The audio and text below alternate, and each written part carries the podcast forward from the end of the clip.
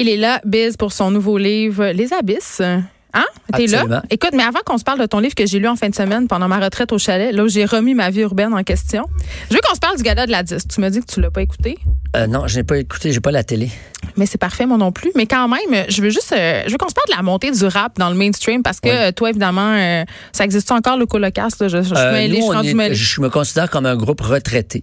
j'ai beaucoup écouté Je suis un enfant de la Watt, so what. Donc, ça. Mais, dans ce temps-là, c'était un peu, tu sais, le, rap avait pas autant, c'était pas populaire. Non, pas maintenant, c'est rendu. Quand on a commencé, là, nous, on a commencé à écrire nos premiers textes vers 95. Il y avait MRF, il y avait KCLMNOP. Puis en français, tu sais. En français, au Québec. Ouais. Après ça, euh, tu sais, il y a Sans Pression, Mosaïen qui sont sortis. Il y avait des trucs dans Montréal-Nord aussi, mais je veux dire, au Québec, nous, on s'est dit, c'est suicidaire. l'idée du ghetto, tu sais.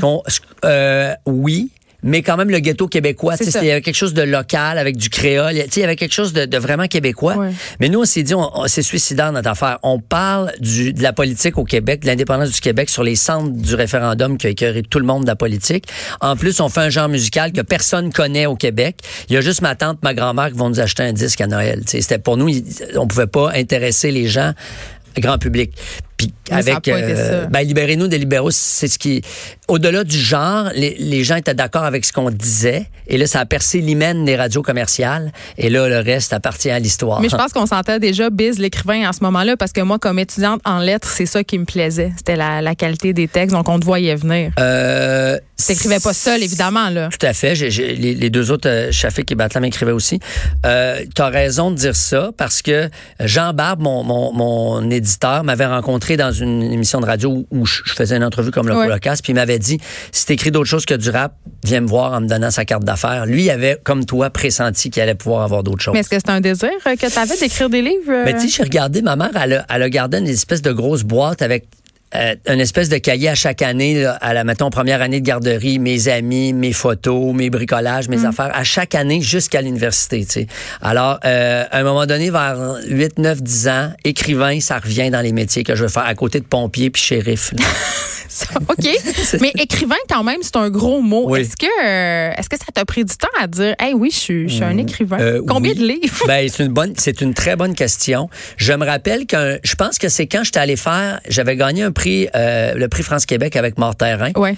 Un roman qui se passe dans le Nord. Et, euh, j'étais allé en France, en Allemagne, en, Suède pour parler du livre. Puis en revenant dans le formulaire de douane qu'il faut remplir, euh, il faut, faut mettre notre métier. Puis jusqu'à présent, je m'écris tout le temps rappeur. Mauvaise idée d'ailleurs quand on passe les douanes. Tellement, wow. Mais d'ailleurs, écrivain, ça va tellement plus vite aux douanes, ça je peux te le garantir. Ils font une phase circonspecte, ils sont comme hein? Ah oui, vraiment. Ça existe et, et encore. Et, et là, j'avais euh, j'avais donc dit pour la première fois, ben c'est ce que je fais euh, à temps plein dans ma vie maintenant. On faisait encore des spectacles, mais c'est mon métier à temps plein maintenant. Puis ça a pris quelques livres quand même, trois, quatre. Avant, avant que je considère moi-même que ça soit pas un accident d'écrire un roman, tu sais. Mais on, oui, parce que c'est un mot chargé, écrivain. on pense à classique. On pense au plus grand, là. Tu sais, c'est pas, c'est un, Puis moi-même, j'hésite. Puis même, tu sais, là, j'ai sept romans, j'ai un livre pour enfants. Je pense que ça va, là. Quand je vais avoir dix, dix livres, je pourrais considérer que j'ai une œuvre. Ah oui, une œuvre. Ben oui. C'est ça, parce que ben, c'est une autre chose. Écoute, on va en parler de, de ton œuvre. Euh, ce que je trouve intéressant dans ce que tu fais, puis je te le dis d'emblée, c'est ce que j'aime, c'est que tu confrontes souvent le lecteur à lui-même. C'est-à-dire, moi, euh, j'ai lu Naufrage, évidemment, comme bien des gens, et là-dedans, tu t'attardais à l'histoire d'un père qui a oublié son bébé dans l'auto, puis il y avait toute cette humanité, euh, puis le drame aussi dans lequel euh, tu nous plongeais, d'essayer de comprendre un peu qu'est-ce qui mène à ça, puis c'est quoi les répercussions. En tout cas, corrige-moi si je me trompe, mais je pense que tu essaies de montrer un peu le visage humain euh, de des drames ou de des personnages qui sont un peu monstrueux. C'est aussi le cas euh, dans ce livre-là, dans mhm. Les Abysses, je pense. C'est ce que tu essaies de euh, faire. Oui, tu as raison. C'est-à-dire que moi, je m'interroge souvent, mettons, dans le cas de naufrage, j'étais parti de, vraiment d'un fait divers qui est arrivé. Puis ça arrive des bébés oubliés, ça arrive très souvent, trop mm. souvent, aux États-Unis presque à, tous les mois pendant l'été. Euh, et là, bon, il y a des, des cas de négligence criminelle. C'est très complexe pour la justice parce que oublier son enfant euh, comme un accident, c'est pas la même chose que comme on a vu récemment à Sherbrooke, aller brosser dans un bar. Puis laisser sa fille sur le banc en arrière. Puis pas l'avertir, puis qu'elle se réveille dans le noir. Ça, c'est de la négligence criminelle, la vraie négligence. Euh, un accident, c'est pas de la négligence. Et là, la justice a tranché avec ça. Puis moi, je quand c'était arrivé cette histoire-là, je m'étais dit, spontanément, j'ai le goût de prendre le gars dans mes bras, le gars ou la fille, là, peu importe. Puis euh, parce que ben, le premier jour, moi, euh, où je suis revenu de l'hôpital avec mon premier mon premier enfant, il y avait trois jours, je l'avais mal attaché dans son Moïse. Puis j'étais arrivé chez nous, il était pas attaché. Fait que si j'avais fait un accident, j'aurais pu eu d'enfant. Mm. Fait que j'aurais pu être moi-même l'objet d'un roman. Moi, j'ai eu un avertissement, j'étais chanceux. Euh, Louis-Philippe, euh, qui s'est arrivé plus tard euh, à Saint-Jérôme, lui, il n'a pas eu d'avertissement. Le personnage dans le livre non plus. Puis mm. effectivement, moi, j'ai plutôt tendance, peut-être parce que je, je vieillis plus, mais la compassion m'intéresse de plus en plus. Non, mais les failles aussi, non?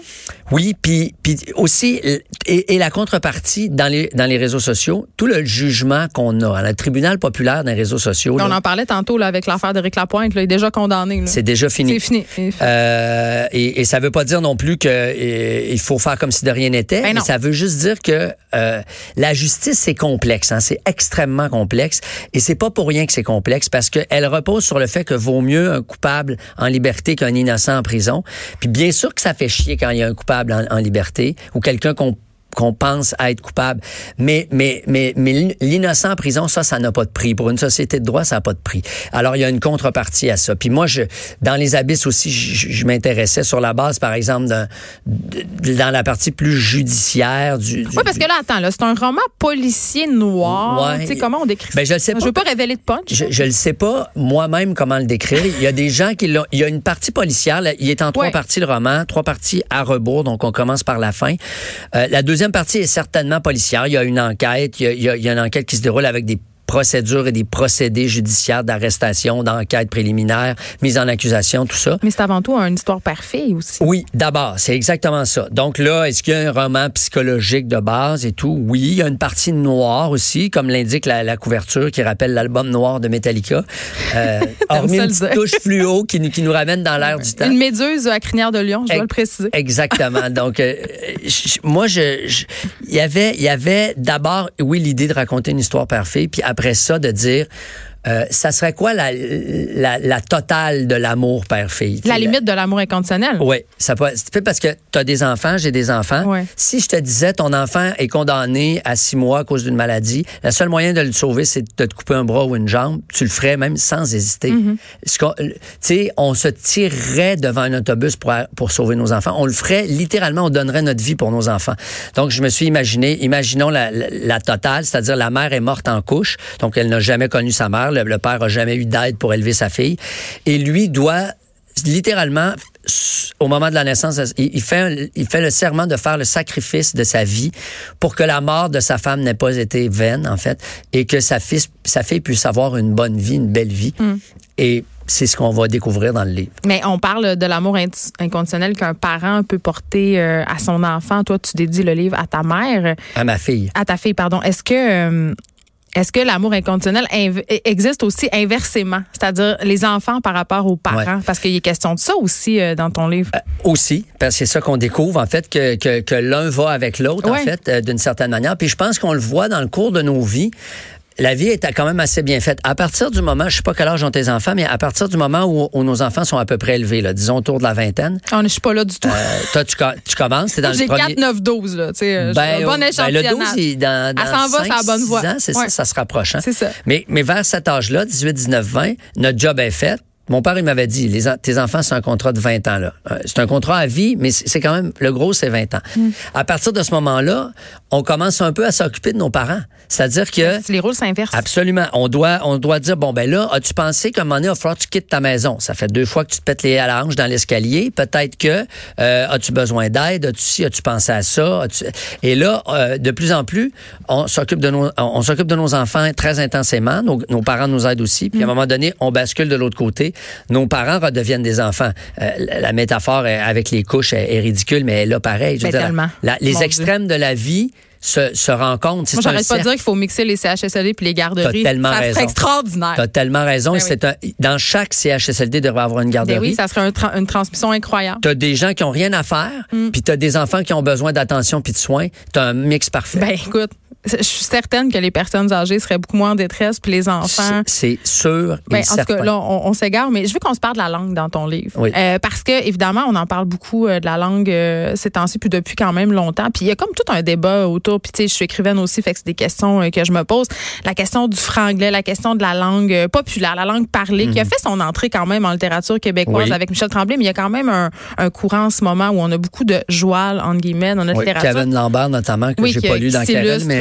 mais il y en a plein. On appelle ça l'école de la Chensa. Il y a comme un, une espèce de courant. Mais c'est quoi ton rapport à, la langue dans tes livres? Parce que j'ai remarqué que la narration, elle est, elle est très académique, entre guillemets. Elle est français. Mais dans tes dialogues, quand même, il y a, une certaine... Euh, y a cette idée de parler comme le monde. Oui. Ah oui. Ça, euh, ben, c'est exactement ça. C'est-à-dire que quand on est au niveau de la narration, à mon avis, on est dans la pensée pure, c'est-à-dire mm. qu'on est dans la tête des gens, puis on est dans un narrateur omniscient qu'on dit même narrateur Dieu. Moi, je pense que Dieu maîtrise tous les niveaux de langue. c'est-à-dire que lui, quand il parle, il transmet. Tu sais, dans le fond, tu penses, quand tu penses à ça, notre pensée là, elle est pure, ok? Elle est pure.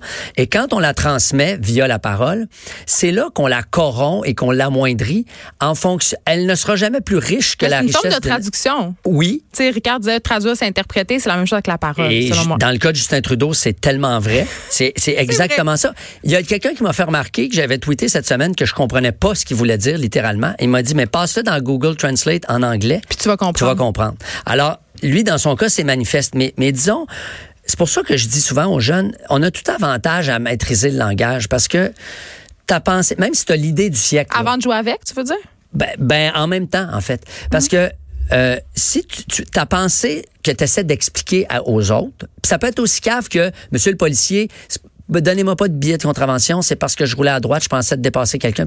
Si tu ne maîtrises pas le langage, puis tu es, dans, l'ordre du balbutiement de un boss, comment on si ben là, tu vas avoir ton ticket, c'est sûr. Mais si tu es capable d'expliquer ta pensée, et rien de pire que quelqu'un qui, au bout de d'un enlisement dans son discours, finit en disant oh, de toute façon, je me comprends. en tout cas, on s'en crise que toi tu te comprennes, tu parles à quelqu'un. Donc ta pensée qui est probablement très intéressante, elle souffre de la pauvreté de ta langue parce que tu peux pas la communiquer clairement aux autres. Donc moi dans mes livres, c'est ça que j'essaie de faire. Si je raconte l'histoire de quelqu'un, je veux bien raconter l'histoire.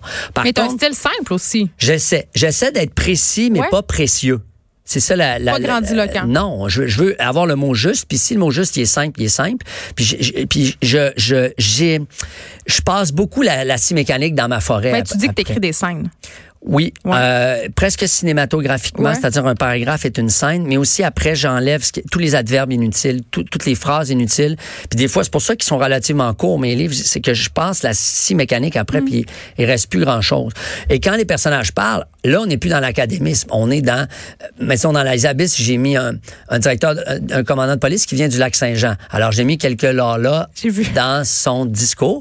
Et la personnage, l'enquêtrice qui se fait engueuler, elle a une réflexion elle dit, il y a beau m'engueuler, puis il y a peut-être raison, ça fait pas très autoritaire. Oui, ça mine sa crédibilité. Mais ça, c'est un préjugé, évidemment. L'accent, c'est pas, c'est pas la pensée, puis c'est pas la langue, mais. Non.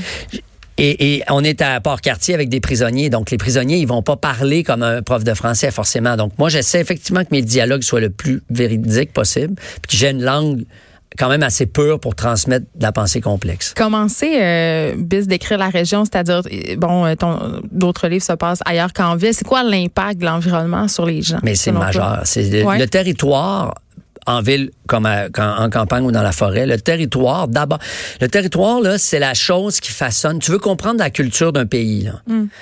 Ben, regarde où il est, ce pays-là. Euh, est-ce que ce sont des montagnards? Est-ce que ce sont des, des insulaires? Est-ce que ce sont des gens maritimes? Est-ce qu'il fait froid? Est-ce qu'il fait chaud? Le climat, c'est la, la, la, le lieu géographique, la faune, la flore, ils mangent quoi, ils pêchent quoi, c'est quoi, c'est quoi les fruits? Il y a quatre saisons, il y a une saison. Les Corses, par exemple, tu peux pas comprendre les Corses si tu sais pas que un, ce sont des insulaires, mais ce sont surtout, d'abord et avant tout, des montagnards. Hmm. Alors Imagine l'esprit la, la, que, que, ça donne quand tu es montagnard et insulaire. Et donc, le territoire est, façonne la culture, la pensée. Puis dans le cas de la Côte-Nord, ce qui est formidable pour un écrivain, c'est que c'est un beau terrain de jeu parce que c'est mer et forêt. Hein. Mm. C'est la, peut-être en Gaspésie que l'équivalent.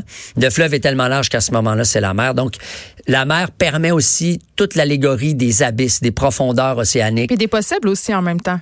Et de l'ouverture, effectivement. Et du, du, du, euh, du, danger aussi quand il y a des tempêtes et tout. Euh, de la grande pression quand on descend au cœur des fosses abyssales qui est l'équivalent de la prison dans le premier chapitre. Puis l'enfermement en région, quand même, on peut pas, pas en parler, là. Ben, c'est-à-dire que l'enfermement, euh, faut voir ça comme, si tu regardes un oiseau dans son nid, tu peux te dire qu'il a l'air prisonnier, puis c'est petit son nid, mais faut que tu le considères dans le ciel, l'oiseau. Hmm. Puis les gens en région, ils sont enfermés dans leur maison ou dans leur centre communautaire ou dans leur petit village, mais ils ont accès à la forêt et à l'immensité de la forêt. Puis regarde, nous, à Montréal, quand on circule, là, toi, tu viens travailler au centre-ville. Je sais pas où tu habites, mais tu habites probablement pas à, Chicoutimi, là. Non, j'habite plus à Chicoutimi. oui, c'est ça. Depuis longtemps. À cause des avatars de la vie. Mais, ça. mais sinon, notre, parcours, moi, ça arrive souvent que je sors même pas de mon quartier pendant une semaine. Ben oui, c'est des petits villages. On recrée notre village à l'échelle du quartier. Tu as raison. Et, mais la, la, grande force pour moi des gens en région, c'est cet accès au territoire, euh, dans le cas de la Côte-Nord, à la fois la mer et la forêt, qui font, qui font, mine de rien, il y a une ouverture d'esprit qui va avec l'ouverture du territoire, à mon avis. Tu as dit que pour écrire Les Abysses, tu as dû te décoloniser l'imaginaire. L'imaginaire euh, judiciaire et policier, parce que ce, ah. qu'on connaît... C'est pas CSI Bécomo, là. Exactement. Exactement, parce que ce qu'on connaît des procédures judiciaires et carcérales. C'est c'est euh, Orange is the New Black. Puis pour, dans notre tête, tous les prisonniers sont en orange. Ben moi, j'ai eu un consultant carcéral, j'ai eu des, des, des, avocats du DPCP, un avocat de la défense qui ont lu le livre puis qui ont dit mais ici ils sont en bleu. Ils ressemblent à des préposés aux bénéficiaires ou à des schtroumpfs. C'est comme ça qu'ils sont habillés les prisonniers. Les procédures d'arrestation, l'enquête, l'enquête, euh, la mise en accusation, tout ça, c'est pas les mêmes choses qu'au Texas ou qu'à Détroit. Alors euh, il fallait que je me documente justement avec des spécialistes pour savoir comment ça se passait.